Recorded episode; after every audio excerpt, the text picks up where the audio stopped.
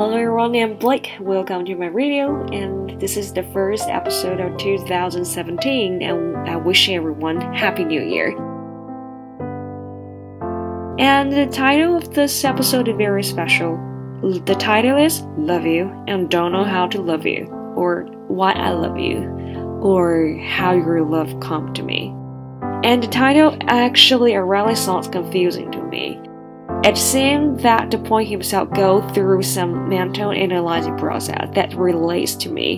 When I got confused about something, I might go over and over again, just like replaying my mind, and it turns out I just mess up with my mind. And these three questions are really big questions. Like the first one, don't know how to love you. The second one, why I love you. And the third one, how your love came to me.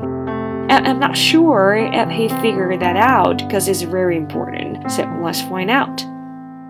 Love you because you are my passion and my amatory. Because you are my first letter in my school, and my first picture in my memory, and my air which is in my chest. Love you because you, whom taught me your love, love you because you're my way and my poems. Love you because you are my sky and my moon in my lonely nights. Love you because you who pain me. Love you because you who gave me and led me to drink her love. Love you because I feel tired. I search after the peace of my mind in your eyes and search for my bed at your chest.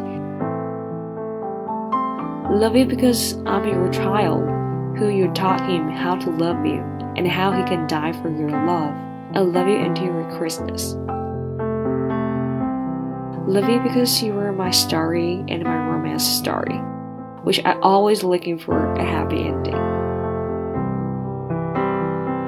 Love you and don't know how to love you, and can't to be except a beloved, and can't to breathe any except you air, and to live inside you, to die, when your dreams die. Love you because you were my history, and all my past life confirmed to your love, and your present life tells me you're honest, and my future guides me to your loving. Love you, don't know how to love you, and don't know what to say more. This is really beautiful. I really like the way he expresses himself. It sounds like He's so addicted to the romance between them and can't help falling deeper and deeper, and there's nothing he can do about it, but still, he enjoys everything.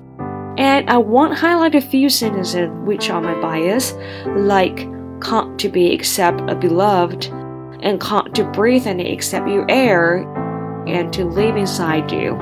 Um, did I mention that The Phantom of the Opera is one of my favorite Broadway shows?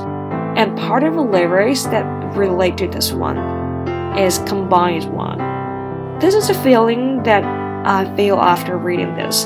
He wants to combine them as one. And I really hope that they have a happy ending. Love never dies, right? And thank you for listening. This is the end of the poem. See you next Monday.